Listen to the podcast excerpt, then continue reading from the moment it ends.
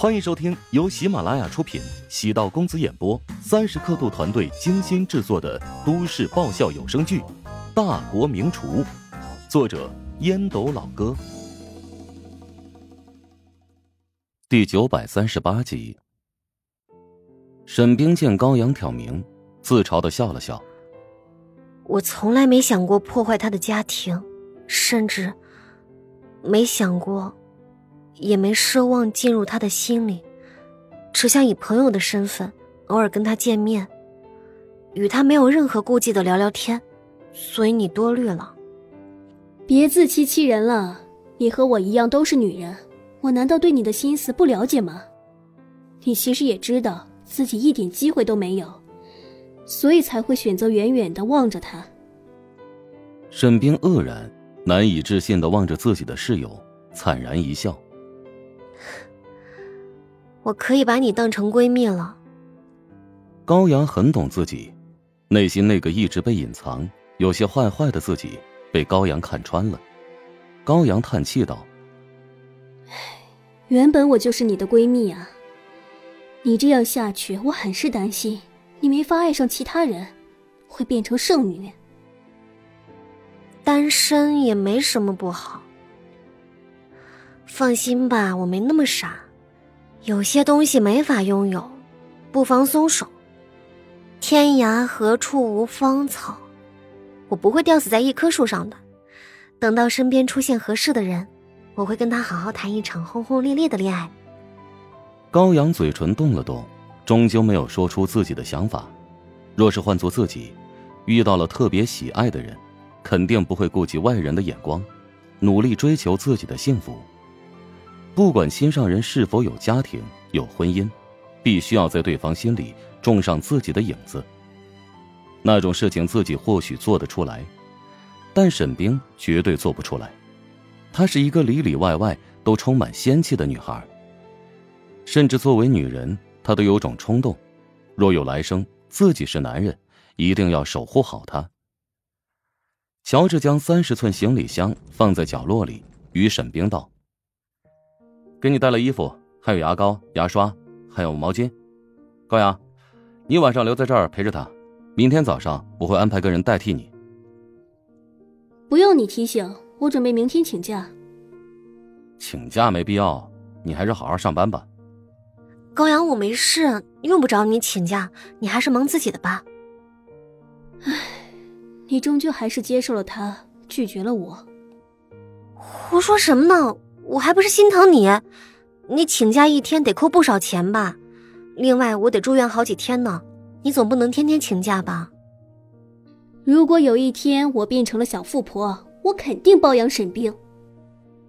胡展娇在旁边笑道：“那我可不同意啊！你不同意有什么用？你家庭地位还比不上我右手的小拇指。哎呦，不是说好了在外面要给我点面子吗？”乔治和沈冰不是外人，现在是内战，用得着弄虚作假吗？见高阳和胡展娇这对欢喜冤家又开始斗嘴，乔治忍不住摇头苦笑。他打开了保温罐，将里面的米汤倒出来，一股奇特的香气在房间里蔓延开来。高阳停止和胡展娇斗嘴，惊讶道：“你竟然还煲了粥？”顺手而为，来，你喂沈冰吃点吧。小米粥没什么味道，比较养胃，对于恢复体力、病情康复有好处。高阳从乔治手中接过碗筷，暗叹了口气。尽管知道乔治没有其他用意，但换做任何女人都无法抵御乔治这贴心的温柔。沈冰吃了一口小米粥，原本有点厌食的感觉瞬间消失。米粒熬得很粘稠，小米有一种颗粒感。划过舌尖，会绽放出一种很清爽的糯香气息。热流随着米汤从口腔滑入胃中，胃部宛如枯寂了很久的古井，突然遇到了天降甘霖，贪婪的吸纳收容。因为米汤清淡，又不至于伤胃，温暖的热流从胃部腾起，朝五脏六腑、四肢躯干缓流。嗅着那诱人的香气，高阳嘴里。竟然分泌出唾液，这该死的乔治，连熬个米粥都香死个人。有高阳陪着沈冰，乔治也就放心离开。胡展娇与乔治一起离开病房，胡展娇拉着乔治笑道：“哎，你又在沈校花心里加分了？加个屁呀！沈祸水今天差点死了，还有心情说这个？”乔治没好气的瞪了胡展娇一眼。胡展娇微微一怔，知道乔治动了真怒，他在乔治肩膀上轻轻的拍了拍：“放松点儿，这不是没事吗？”乔治意识到自己有些失态，给沈冰治病时，自己一直表现的很镇定，但内心深处真怕沈冰有个闪失。哎呀，祸水就是祸水啊，轻易不出事，出起事来，真头疼，让人头皮发麻。何况，麻的还有心。一般来说，大专院校新生第一学期的报道时间。